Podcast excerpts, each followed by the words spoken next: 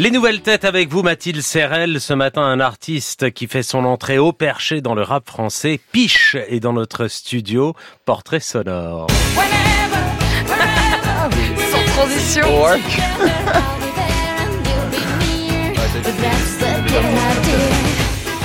Le petit Mike a grandi à Arles où il découvre dans la télévision le clip de Shakira, première révélation.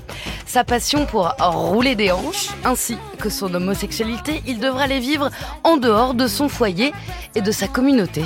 Le peuple gitan reste ce qu'il était hier, le peuple des roulottes, le peuple de la route, instinctif et mystérieux, avec ses musiques étranges et ses danses éternelles. Il reste un peuple qui ne quittera les quatre planches des roulottes que pour les quatre planches du cercueil.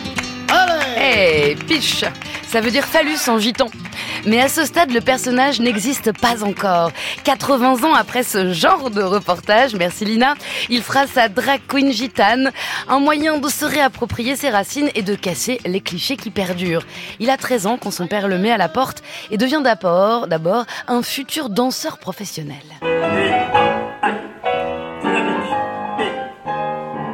Classique, contemporain, hip-hop ou encore danse en talons, il se forme en tout. Après les conservatoires d'Avignon et de Marseille, il est recruté dans des ballets comme à Disneyland pour le spectacle de Mary Poppins ou encore aux Folies Bergères. À 22 ans, il intègre le Fashion Freak Show de Jean-Paul Gaultier, deuxième révélation. Voilà ma vie euh, avec mes étapes dans la mode et tout, et ce qui s'est passé. Et puis en même temps, ça passe par les époques. Les années 80, les années SIDA aussi. Et puis jusqu'à maintenant, puisque ça se termine par le Fashion Freak Show.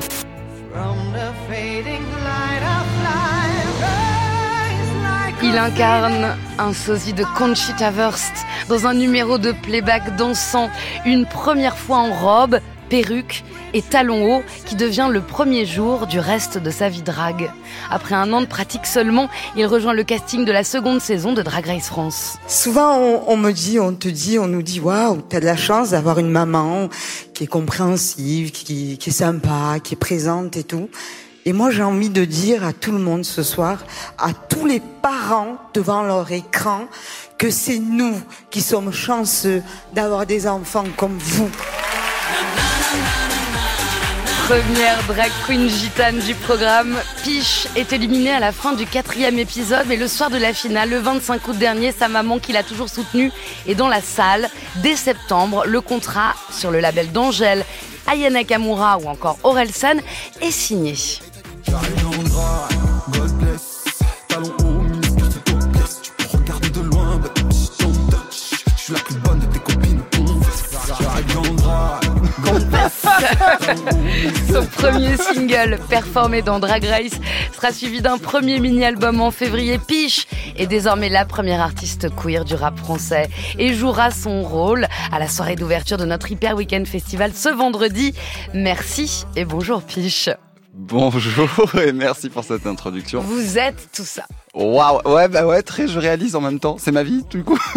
Alors après, on retravaillera la biographie, on va publier, on va vendre quelques centaines de milliers d'exemplaires, j'espère je je l'espère aussi. Non, non, en tout cas, c'était assez, euh, c'était assez réaliste. C'est assez, euh, c'est assez rigolo et très très cool en vrai de se retrouver ici pour ce genre d'exercice. Mais vous je vous êtes- remercie beaucoup pour l'invitation. Mais de rien, on vous a rencontré cet été, justement, juste avant votre élimination. C'est dans le format long d'un monde nouveau. Vous serez avec euh, Meryl et Yamé, entre autres d'autres nouvelles têtes euh, pour cet Hyper Weekend Festival. C'est un piano-voix. Qu'est-ce que vous prévoyez de faire d'abord?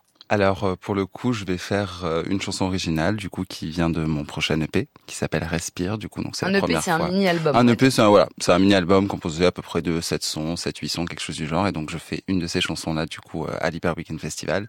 Et l'autre, ce sera un petit mash-up entre une chanson de Camila Jordana et de, d'une reprise de Fabien, de Lara Fabian, dira-t-on. On vous a vu également avec Laurie euh, pour une reprise qui dit bah, le petit grand. Enfin, en tout cas, elle, elle, elle vous vénère déjà quand même euh, beaucoup. Elle voit beaucoup d'avenir en vous.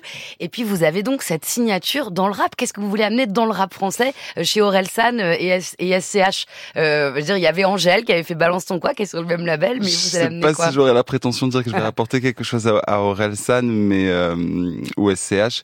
Non, en vrai, je pense que ma petite mission, en tout cas que moi je me suis donnée pour le coup dans le rap, c'est d'essayer d'y apporter un peu plus d'inclusivité pour le coup.